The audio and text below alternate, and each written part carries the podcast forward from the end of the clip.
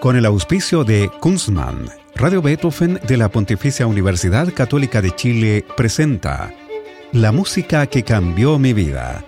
Una conversación sobre los momentos reveladores del arte musical que han marcado un antes y un después en la formación de una persona. Conducción y producción, Gonzalo Saavedra. Hacer una cerveza craft requiere de tiempo, maestría, ingredientes de primer nivel y mucha pasión. Por eso en Kunstmann llevamos 30 años haciendo lo que más nos gusta desde la ciudad que nos vio nacer, Valdivia.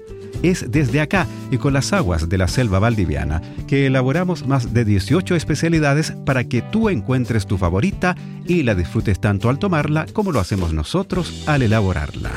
Kunstmann, 30 años elaborando cerveza craft.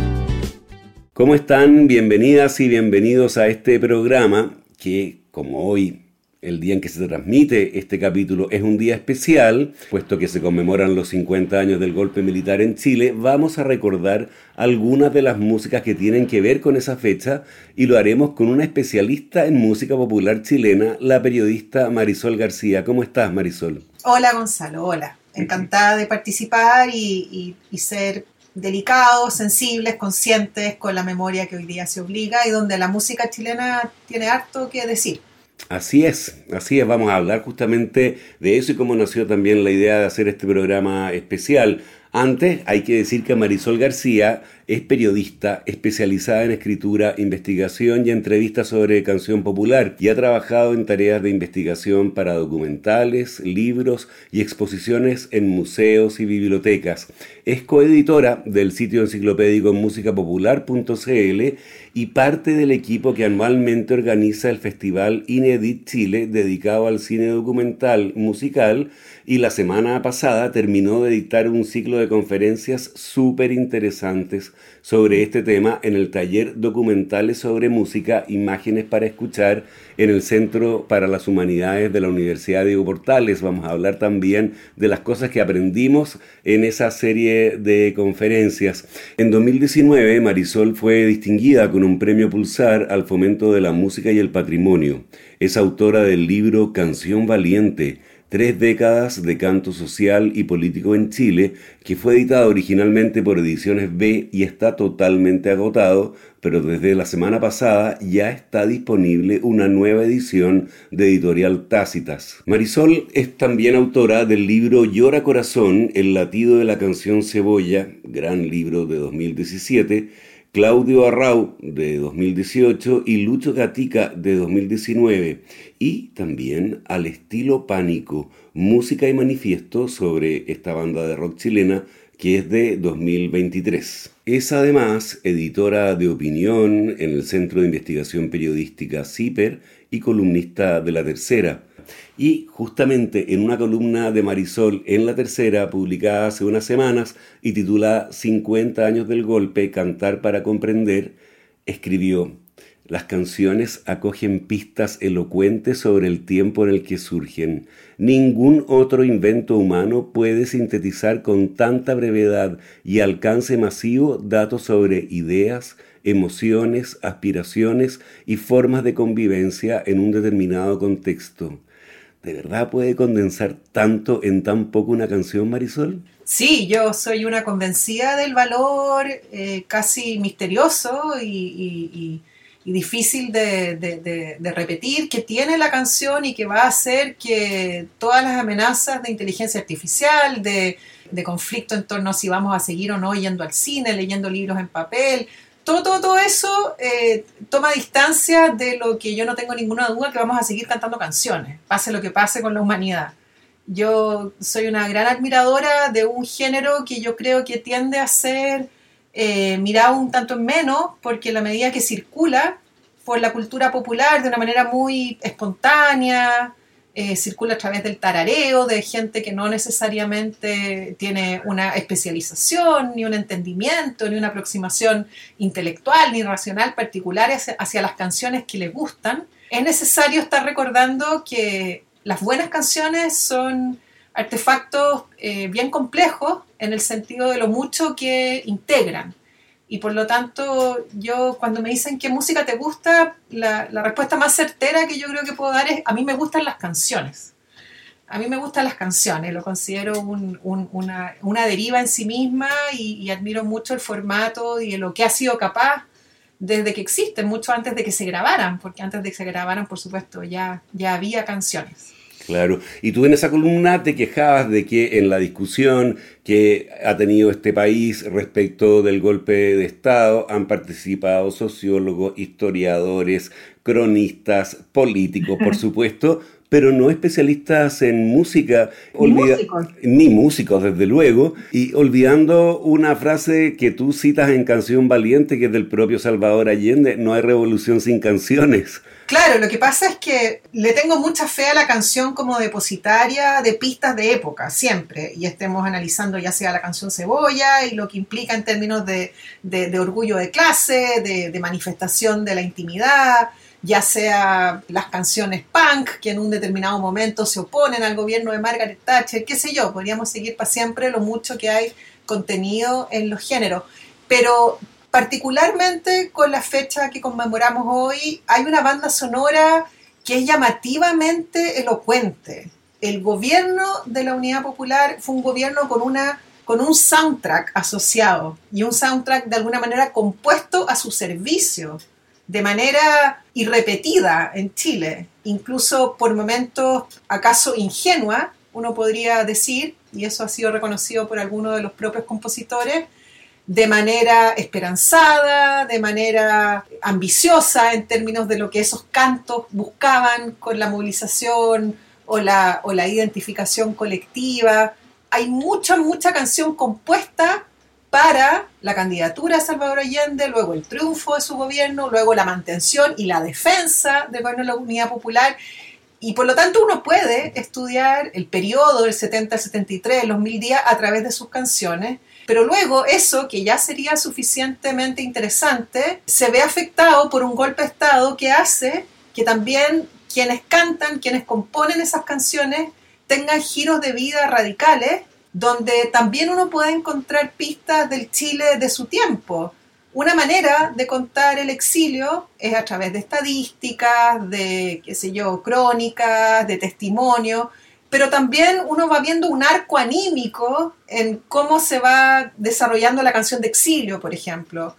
Y yo creo que en ese sentido eh, me hubiese gustado que se comprendiera que la reflexión en torno al quiebre democrático, la tragedia posterior en Chile, los músicos tienen harto que decir, me lo, digo porque me lo han dicho a mí en entrevistas y porque está en el libro Canción Valiente, y yo creo que son sujetos con bastante sentido crítico. Yo no conozco músicos que analicen el golpe y los tiempos alrededor de antes y después de, lo que sucedió sin una distancia que han experimentado en sus propias vidas y que les ha obligado revisiones, a reflexiones, a compromisos, a renuncias también. Me hubiese gustado escuchar más a Horacio Salinas, a Eduardo Carrasco, a Isabel Parra, a los muchos eh, grandes nombres activos en el arte popular durante los años de la UP y que tienen cosas que aportar con respecto a lo que, a lo que sucedió en Chile.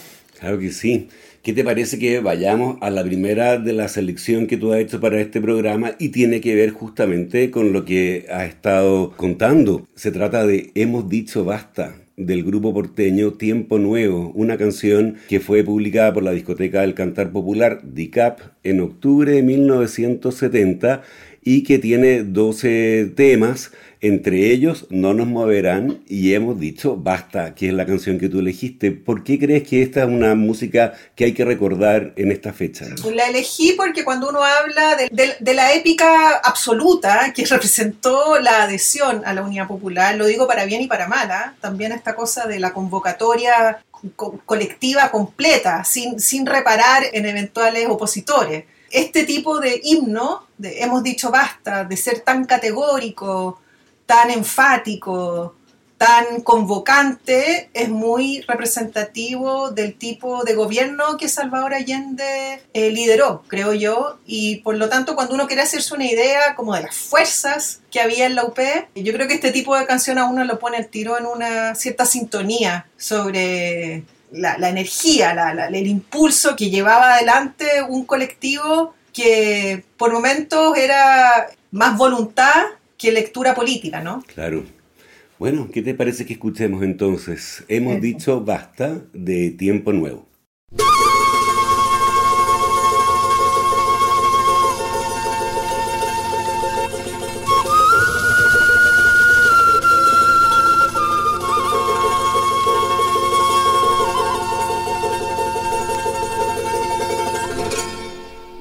Son demasiados que la pasan mal.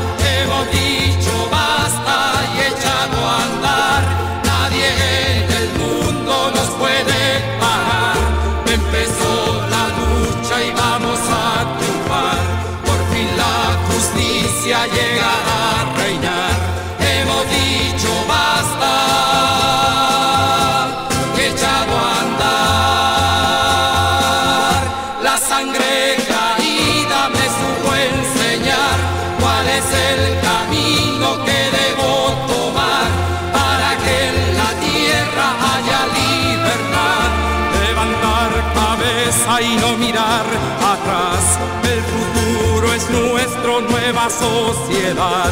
Hemos dicho basta.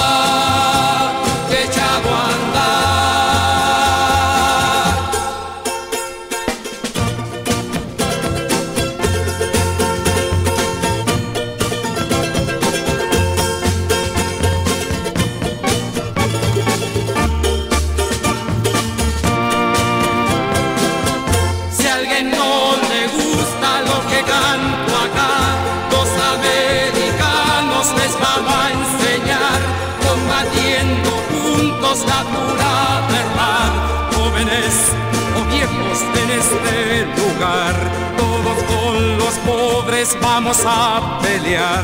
Hemos dicho basta, echado a andar. Ya son demasiados que la pasan mal. Hemos dicho basta y echado a andar. Nadie en el mundo nos puede. Empezó la lucha y vamos a triunfar. Por fin la justicia llegará a reinar. Hemos dicho.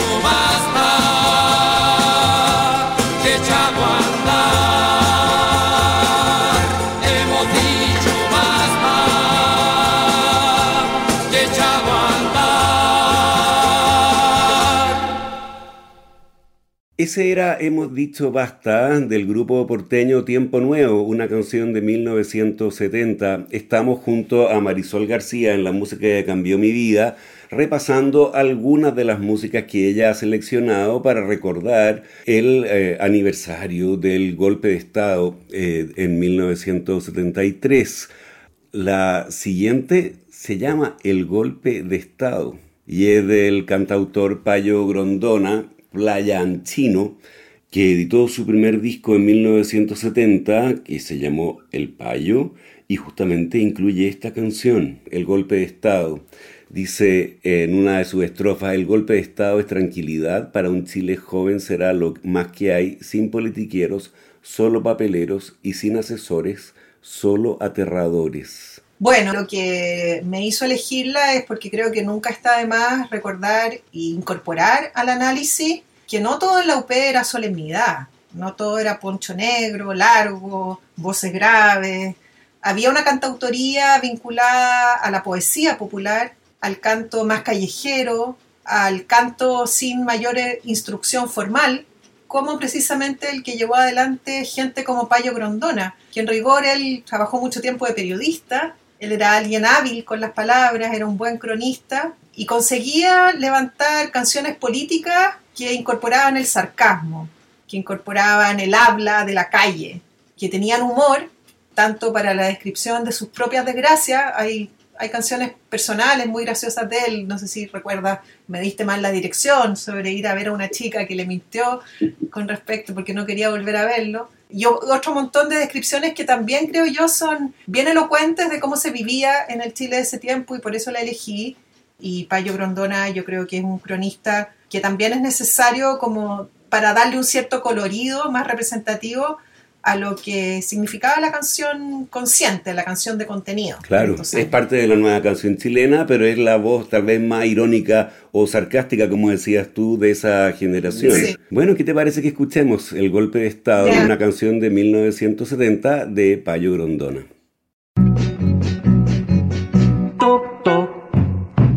El golpe de Estado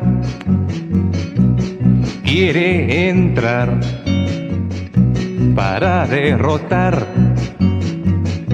al asalariado y también ahorcar revolucionarios y así apoyar a los empresarios. Top, top, el golpe de Estado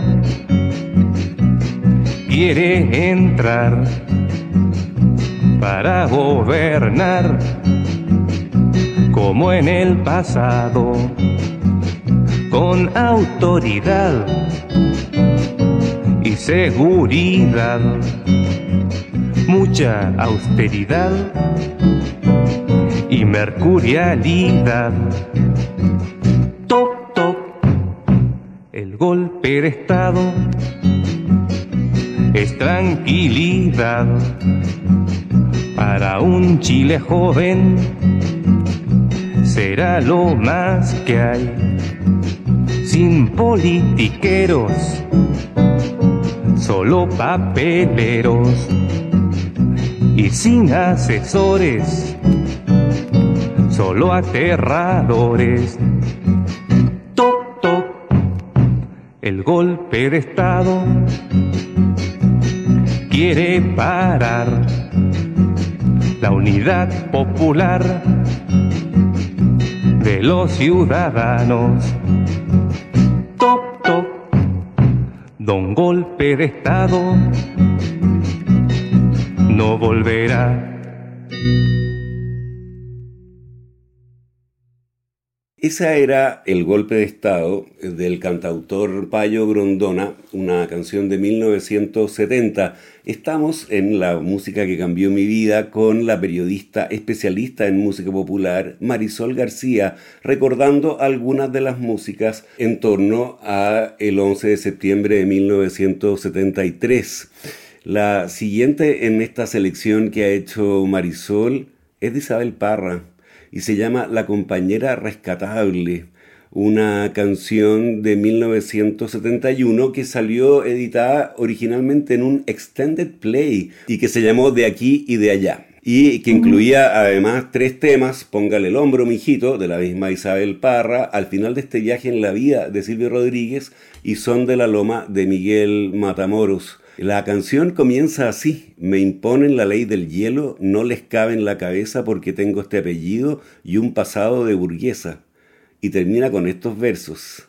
Y aunque mi casa se eleva en un barrio muy pudiente, desde aquí mismo me lanzo luchando con este frente. ¿Por qué está en tu selección en torno a esta conmemoración, Marisol? Porque a la nueva canción chilena, en parte importante, la nutren retratos muy certeros. Si pensamos, por ejemplo, una de las grandes habilidades de Víctor Jara como cantautor era la posibilidad de perfilar a trabajadores, a niños, a personas que él conocía y de las cuales iba haciendo una canción que la describiera. Lo que hace Isabel Parra acá es una, es una descripción, la descripción de una mujer de clase alta en esos años que decide sumar su entusiasmo por el gobierno de Salvador Allende o por la candidatura y por lo tanto comienza a ver el recelo, la distancia, la desconfianza de su círculo. Haya existido o no haya existido esa mujer, no lo sé si tiene una, una base real, sin duda que ayuda este tipo de canciones a entender que los procesos también van acompañados de sucesos cotidianos, chiquititos, familiares, sociales, de amistad, qué duda cabe que la UP estuvo cruzada también por esas distancias, por esos recelos, por esos cruces, ¿no? Cruces entre mundos de los que todos los que estudiamos la época estamos ya acostumbrados, pero poder convertir eso en una canción, que además es una canción que no solo tiene la muy linda voz de Isabel Parra, que es una magnífica cantante, sino que tiene eh, colaboración de algunos de los integrantes de los Jaivas, lo cual también viene a dar una pista bien excepcional de esta cercanía que existía entre el mundo rockero, más bien recelado por cierta izquierda conservadora y más ortodoxa, y un nombre fundamental de la nueva canción chilena. Así que este cruce entre Isabel Parra, integrantes de los Jaivas, clase alta, clase allendista, por ponerlo así, me parece que da luces súper elocuentes del tipo de discusiones, conversaciones, pelambres probablemente que sucedían en, en el Chile de ese tiempo. Escuchemos la compañera rescatable de Isabel Parra con los Jaivas.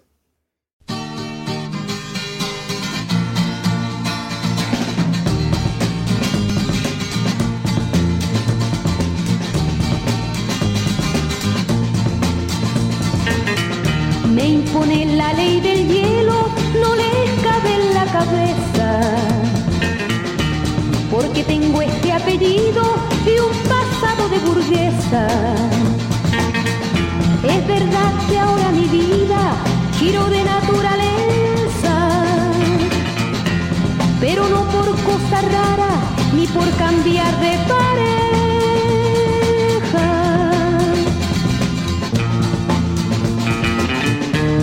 Basta de frivolidades, me denunció la conciencia.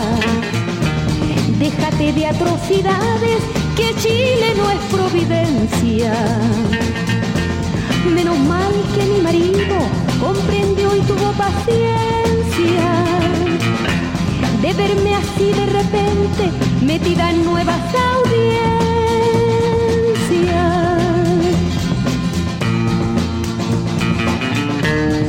La teruca no me mira ni me incluye en el tecito porque dice que me ha visto en la izquierda y dando gritos.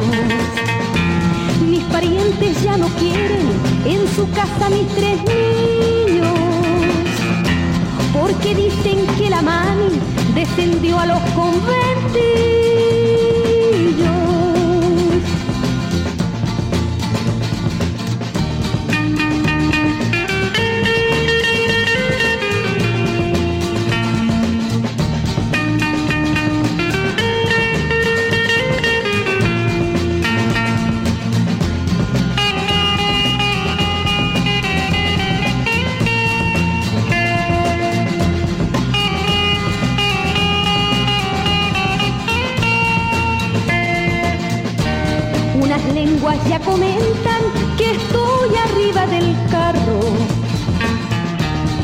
Le apuesto que en pocos años voy a reparar el daño. Es cierto que he visto el hambre, ya sé lo que es el engaño. Y a mis años de indolencia los entierro en negro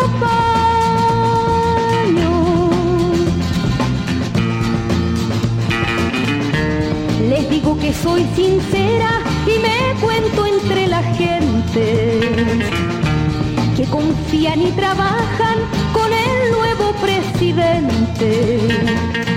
Y aunque mi casa se eleva en un barrio muy pudiente, desde aquí mismo me lanzo luchando con este frente.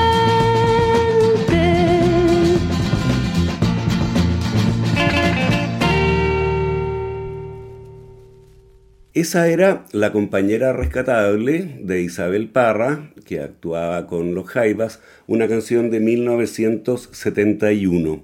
Estamos en la música que cambió mi vida en un programa especial de música en torno a la conmemoración de los 50 años del golpe de Estado en Chile. Y lo hacemos con Marisol García, la gran periodista especializada en música popular. Tú antes hablabas de la fusión del rock con la nueva canción chilena y eh, la siguiente en tu lista es un ejemplo bien elocuente de lo que estamos hablando porque se trata de Plegaria a un labrador, la famosa canción de Víctor Jara, que fue presentada por primera vez en el Festival de la Nueva Canción Chilena organizada por la Vicerrectoría de Comunicaciones de la Universidad Católica en 1969, el 12 de julio, Víctor Jara junto a Quilapayún y ganó junto con La Chilenera de Richard Rojas. Sí. Pero tú elegiste no la versión de Víctor Jara, que es la más famosa, sino una extraordinaria versión a cargo de Cecilia, la incomparable. Entiendo que los arreglos de esta versión son de Valentín Trujillo. Sí, sí. Ahora, Chile tiene una, un lastre que es que muchísimo disco de vinilo antiguo no consideraba necesario incluir detalle de créditos. Cosa que a gente como yo hace sufrir muchísimo. Hay discos que ni siquiera tienen el año impreso. Y claro, en, rigor, acá los créditos no están completos, pero yo he tirado del hilo, no, no me lo ha dicho textualmente Valentín Trujillo, pero entiendo que este arreglo es de Valentín Trujillo con orquesta.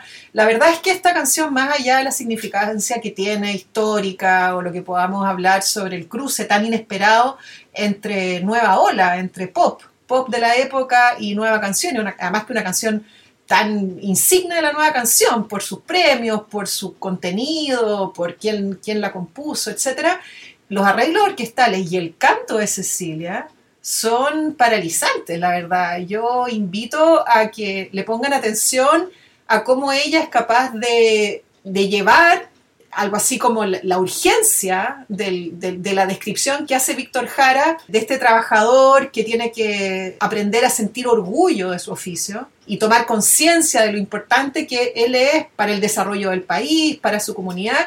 A veces yo siento que Cecilia lo lleva incluso más allá que Víctor Jara. O sea, instala una épica sobre la dignidad del trabajador chileno que a mí me parece incluso más conmovedora que la versión original de su autor, que bueno, que era por cierto una versión más sobria, más contenida, más solemne. Siempre yo lo califico entre los mejores covers que he escuchado. O sea, esa posibilidad de que a veces el cover supere al, al original, que por lo demás una gran, es una gran letra de Víctor Jara. Y también tiene esta cosa que, que algunos, algunos investigadores han estudiado, Gonzalo, de los cruces entre canción popular, nueva canción y religiosidad. Porque finalmente también acá hay una apelación a códigos del Padre Nuestro. Como que se llama plegaria. Claro, de hecho, de hecho. Y, y termina con un amén, termina con gritos de amén. Así es. Pero la elegí porque me parece una magnífica grabación. Se podrían decir muchas cosas. Tú sabes que este es el último disco de estudio de Cecilia y no le fue nada de bien. Porque, claro, sus fans no podían entender qué hacía grabando este tipo de versiones. En este mismo disco eh, viene una versión de ella para Gracias a la Vida.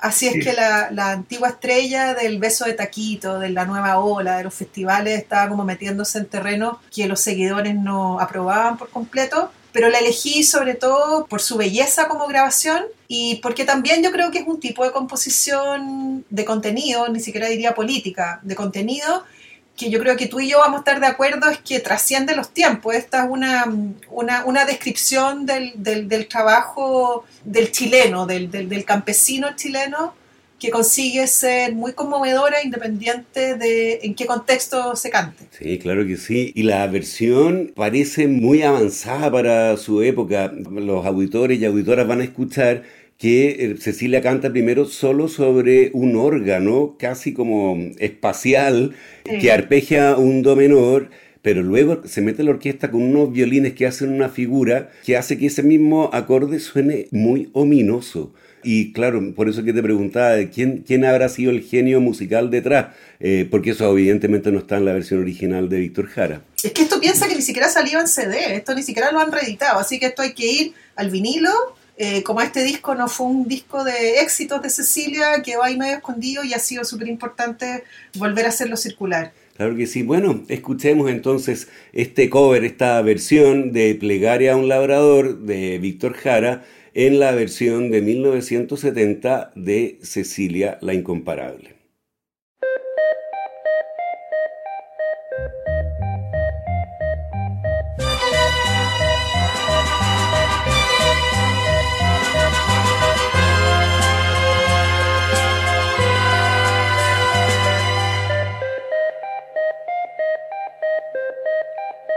Levántate y mira la montaña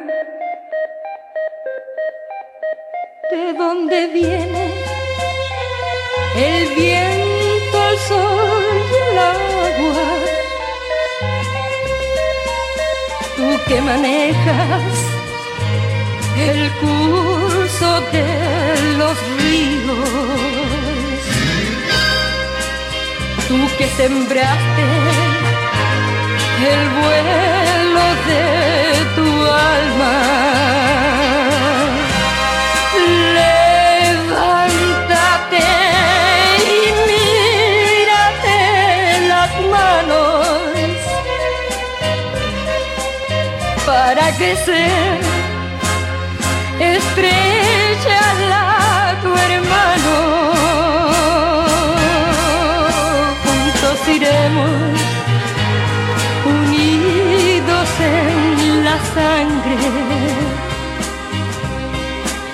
Hoy es el tiempo que puede ser mañana.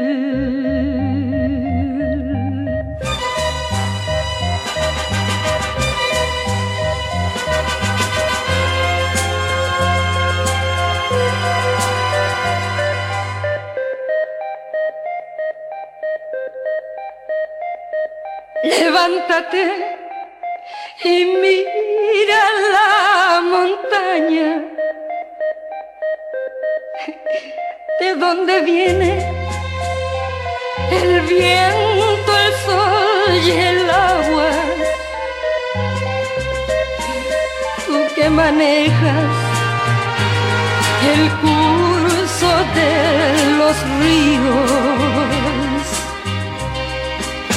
Tú que sembraste el buen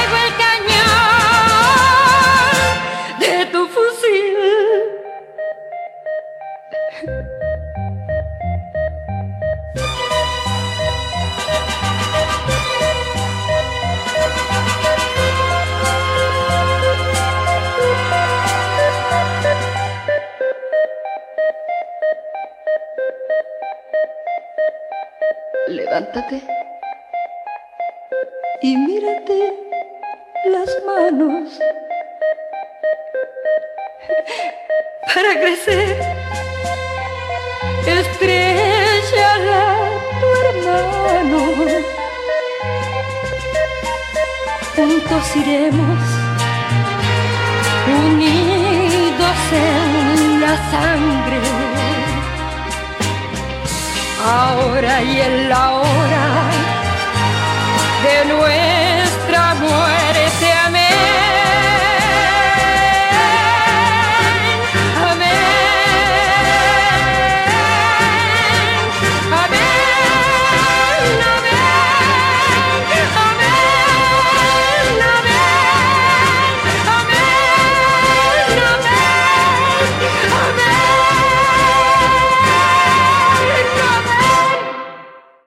Esa era Cecilia la Incomparable en Plegaria a un labrador de Víctor Jara en una versión de 1970.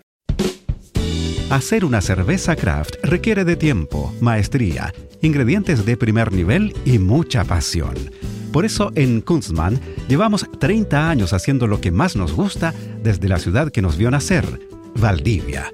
Es desde acá y con las aguas de la selva valdiviana que elaboramos más de 18 especialidades para que tú encuentres tu favorita y la disfrutes tanto al tomarla como lo hacemos nosotros al elaborarla. Kunstmann, 30 años elaborando cerveza craft. Estamos con Marisol García, la periodista especializada en música popular, autora de varios libros sobre el tema, en La música que cambió mi vida en Radio Beethoven, recordando algunas músicas alrededor del aniversario 50 del golpe de Estado en Chile. La siguiente canción no es política, es de Los Ángeles Negros, es El tren hacia el olvido, una canción de 1972 de este grupo que nació en San Carlos, al ladito de Chillán, en la región del Ñuble, en la misma ciudad donde había nacido Violeta Parra en 1917. Tú reivindicas a Los Ángeles Negros no solo en Llora Corazón, tu libro, sino que en múltiples columnas y entrevistas que has dado, porque reivindicas que en medio de la agitación política, bueno, el corazón todavía seguía importando y por lo tanto eran importantes también las canciones, ¿no es cierto?, que se referían al amor y a las relaciones de pareja. Sí, uno podría tomarlo incluso como una suerte de, esfuerzo de rigor histórico. Yo creo que con sucesos tan agitados y tan analizados y tan instalados en el debate como el que estamos conmemorando hoy, de pronto las proporciones se pueden distorsionar. Es importante comprender que, por supuesto, el golpe de Estado no tiene en sí mismo una música. Para mí el golpe de Estado representa más bien un ruido y un silencio. Lo que hace el golpe de Estado es eh, atronar y silenciar. Por lo tanto, si uno tuviera que ir exactamente a la música de un día como hoy, no pasa por, por canciones acumuladas. Es importante, más bien, y eso es lo que intento yo, pensar en qué música venía escuchándose en los días previos, en las semanas previas, en los meses previos. Y por cierto, por las características de lo que estaba tomando la vida social y política en el país, había un papel importante para la canción, para la canción de contenido, para la canción social, y además con un género y con un movimiento tan interesante como el de la nueva canción, pero por supuesto que sonaba muchísima balada extranjera, eran los tiempos de Camilo VI, de un montón de nombres grandes mexicanos, y por cierto había un repertorio que todavía llegaba desde la nueva ola, el Pollo Fuente era alguien súper famoso en los años de la UP, y bueno, y Los Ángeles Negros ya habían sacado hartos discos ah, para el 73, ya habían sacado al menos seis LPs. Me gusta esta canción que elegí. Bueno, Los Ángeles Negros son súper importantes y tal como tú dices, yo los defiendo mucho porque no cualquiera, o sea, puede haber muchos grupos chilenos que han dejado un buen cancionero, pero grupos chilenos que han inventado un sonido, eso no es tan fácil. Y en realidad, esta posibilidad de cantar bolero, pero con instrumentos de rock and roll y con un cierto como color negro, medio funky, es un invento, un invento que por lo demás a los Ángeles Negros se les reconoce por siempre en México. Dieron, dieron pie a un montón de bandas de imitación y me parece una fórmula súper inteligente también. Al cantante le gusta, le gusta Lucho Gatica, al bajista le gusta James Brown, al de más allá le gusta el tecladista, le gustan los Beatles. Bueno, ¿qué pasa? ¿Cómo se hace conjugar eso? Y eso es el sonido. Y fíjate que encuentro que esta canción, que es una balada melancólica, es una balada ciertamente de sobre amor, eh, el tren hacia el olvido creo que es un título que a mí me conmueve si lo instalo en el contexto de lo que estamos conmemorando hoy, porque también lo de hoy tuvo que ver con intentar un olvido o imponer un olvido. Y de alguna manera uno podría decir que Chile comenzaba lentamente un carril, un riel hacia el olvido de muchas cosas y que fueron muy dolorosas de ahí en adelante. Claro. Bueno, justamente el estribillo de esa canción dice, el tren hacia el olvido ya partió, mas yo he quedado aquí en la estación y seguiré cuidando nuestro amor y seguiré cuidando los recuerdos. Tú enseñaste en esta serie de conferencias de la UDP, un documental sobre Los Ángeles Negros que es de Pachi Bustos y Jorge Leiva del año 2007, donde cuenta no específicamente la, historia de esta canción, pero sí la historia del grupo que tuvo mucho más éxito en México que lo que tuvo en este país, desde luego. Sí, lo mejor que pudieron hacer fue irse, en parte irse porque comenzaron a ser tratados de cantores cebolla, lo cual era el máximo de los desprecios, Así que no tenía mucho sentido intentar que los tocaran en la radio ante ese, ante ese trato tan despectivo. Y México los entendió, hicieron una, una larga carrera ya. El documental de Los Ángeles Negros fue importante porque, entre otras muchas cosas, demostró también el enorme entusiasmo que tenían músicos jóvenes por este sonido. En el documental aparecen como los máximos fans Jorge González, Álvaro Enríquez, los bunkers, el director simplemente juntó, los juntó por primera vez y era, era ver a un grupo de, fans quinceañeros delante de su ídolo cuando se juntaban con Germain de la Fuente, sí. Sí, de gran influencia en el desarrollo posterior de la música chilena. Bueno, escuchemos entonces El tren hacia el olvido de Los Ángeles Negros, una canción de 1972.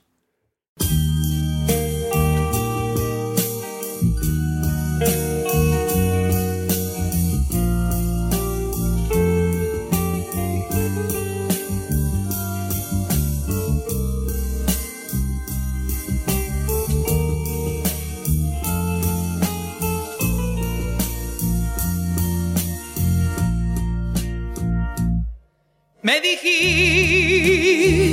que lo nuestro era un fracaso. Me dejé yo convencer por tus palabras. Me invitaste a destruir lo compartido.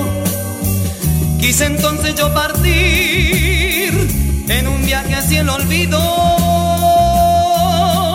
No costó cerrar la puerta y alejarse. Llegué pronto a la estación que siempre espera. Vi los rostros de dolor que me llamaban y quedé clavado allí con el alma encadenada.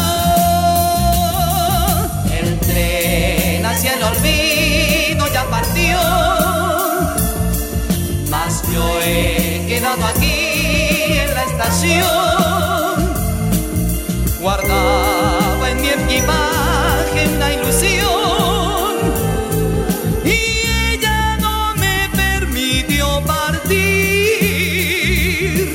El tren hacia el olvido ya partió, mas yo he quedado aquí en la estación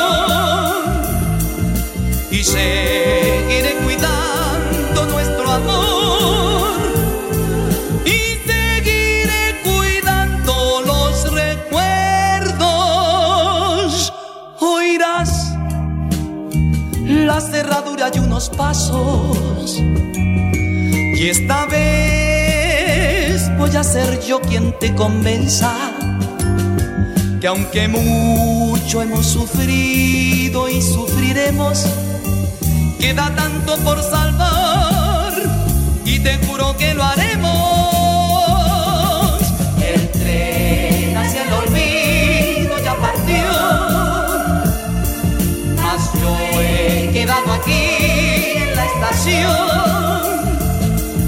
Llevaba en mi equipaje una ilusión.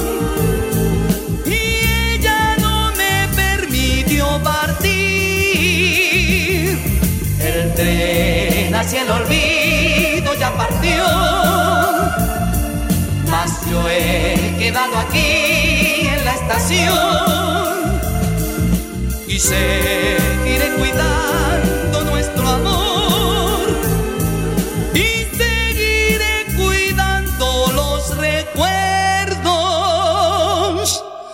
la la la la la la la la la la la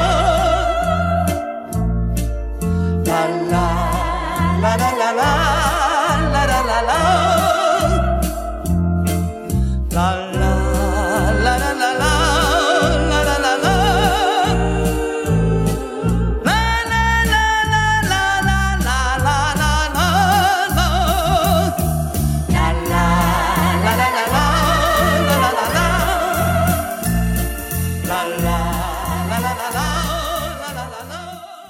Era El tren hacia el olvido, con Los Ángeles Negros, una canción de 1972, una de las músicas que se escuchaba en Chile en los años, en los meses previos al golpe de Estado que eh, se conmemora hoy, ¿no es los 50 años.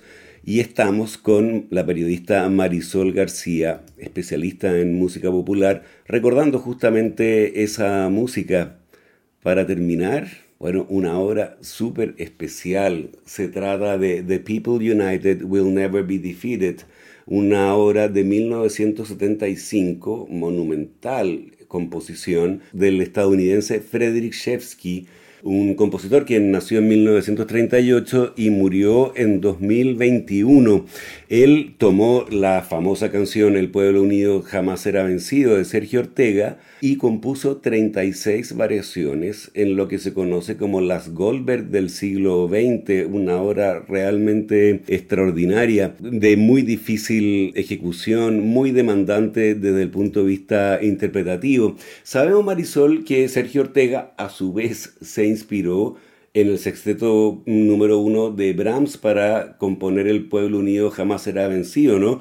Estaba tocando la transcripción para piano de este sexteto en un ensayo con Kila Payún y de repente brotó esta canción. Y luego, claro, el año 75 lo toma Shevsky y compone estas variaciones. ¿Por qué te parece que esto tenía que estar en la selección de música alrededor del 50 aniversario del golpe?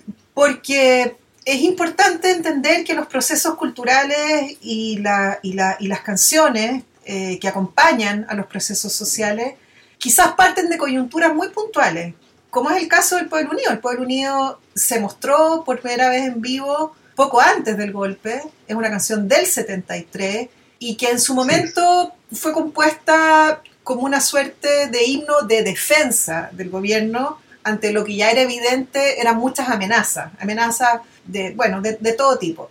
Esa coyuntura se va desarmando con el tiempo porque lo que termina primando es un himno universal.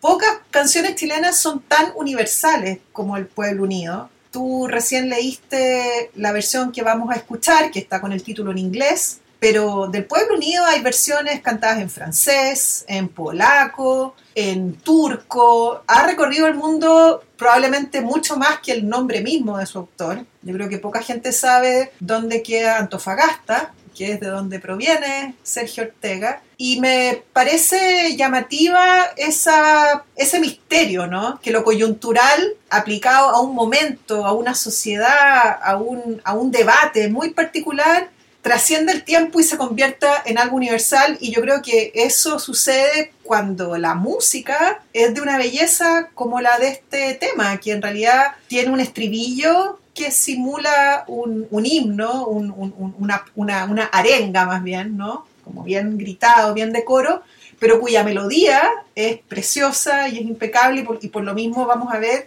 se sostiene súper bien a puro piano e incluso con variaciones en el piano. Yo también me gustaría escucharte a ti, Gonzalo, que puedes entender mejor como la osadía que hay en esto de tomar composiciones relativamente breves y dispararse con variaciones, ¿no? Sí, bueno, claro, hay muchísimos ejemplos en la historia de la música. Yo creo que es muy interesante lo que hace Shevsky porque pone todos los medios que había a su disposición en 1975 en el desarrollo de la escritura pianística y están prácticamente todos recogidos en cada una de estas 36 variaciones. Al intérprete se le pide que no solamente toque una obra muy demandante, sino que también silbe, grite y otro eh, tipo de interjecciones en la mitad de alguna de estas variaciones también en cierta forma es como una breve historia del momento musical en que se compusieron, ¿no? Y se nota eso en la diversidad de fuentes de las que bebe Shevsky para componer esta obra. Sorprende, eso sí, que eh, The People United Will Never Be Defeated, que es el título original de la obra, no haya sido estrenada todavía en Chile, tomando en cuenta que fue compuesta en 1975 y toma como base el tema de un compositor chileno como Sergio Ortega. Estaremos esperando todavía ese estreno. No, no, lo sabía, me parece interesante. También mientras hablas me pregunto qué opinión habrá tenido el propio Sergio Ortega, porque Sergio Ortega murió muchos años después, tiene que haber escuchado esto en su exilio francés. Sí, en este programa Marco Antonio Pérez Ramírez, que es un compositor chileno, pero que vive en Francia desde su niñez, que fue alumno de Sergio Ortega en París, él lo llevó a un concierto cuando iba a hacer el ah, estreno en París de esta obra. Ortega no sabía que se había compuesto ah. esta obra y claro, la, escuchó ahí. Eso lo contó Marco Antonio Pérez Ramírez en este programa. ¿Qué te parece que escuchemos la presentación del tema y las primeras tres de las 36 variaciones que contiene esta obra? La versión es la de Marc-André Amelin y que fue grabada en 1999. Hay varias versiones de esta obra. Varios pianistas se han aventurado a esa interpretación muy demandante, como decíamos antes. Escuchemos.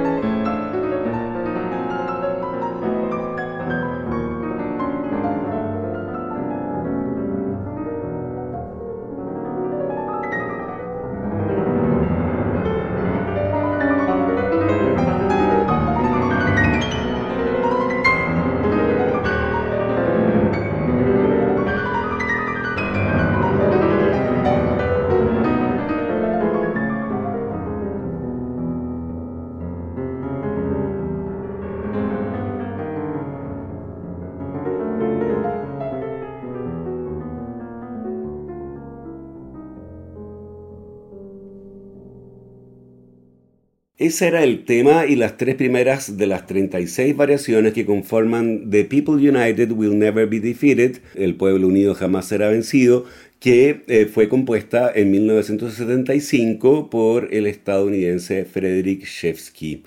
Llegamos así al final de este programa en el que hemos conversado con Marisol García sobre algunas de las músicas que se escuchaban, algunas músicas de las que tienen que ver con la conmemoración de los 50 años del golpe de Estado en Chile. Muchas gracias Marisol. Agradezco, se hace yo creo necesario y, lo, que hablamos al principio de que los procesos de las sociedades, los procesos nuestros como personas, como colectivos, acojan también a aquello que escuchamos porque dice mucho de cómo vivimos determinados momentos y yo creo que la conmemoración de hoy, creo yo que es una conmemoración que tal como decía, para mí es de estruendo y de silencio, pero hubo música antes y después de ese estruendo y de ese ruido y de ese silencio que nos da pistas muy valiosas sobre cómo los chilenos fuimos viviendo el proceso. Así es. Y a esperar que no se acabe la música entonces. Muchas gracias Marisol. Gracias Gonzalo. Y a ustedes los dejamos convidados para una nueva versión de este programa el próximo lunes a las 20 horas. Recuerden que pueden escuchar este capítulo y los otros que han sido emitidos en forma de podcast en nuestro sitio web betofnfm.cl y también en Spotify buscando la música que cambió mi vida. No dejen nuestra sintonía porque ya viene puro jazz con nuestro amigo Roberto Barahona. Muy buenas noches. Hacer una cerveza craft requiere de tiempo, maestría, ingredientes de primer nivel y mucha pasión. Por eso en Kunstmann llevamos 30 años haciendo lo que más nos gusta desde la ciudad que nos vio nacer, Valdivia. Es desde acá y con las aguas de la selva valdiviana que elaboramos más de 18 especialidades para que tú encuentres tu favorita y la disfrutes tanto al tomarla como lo hacemos nosotros al elaborarla. Kunstmann, 30 años elaborando cerveza craft. Con el auspicio de Kunstmann, Radio Beethoven de la Pontificia Universidad Católica de Chile presentó La música que cambió mi vida. Una conversación sobre los momentos reveladores del arte musical que han marcado un antes y un después en la formación de una persona. Conducción y producción. Gonzalo Saavedra.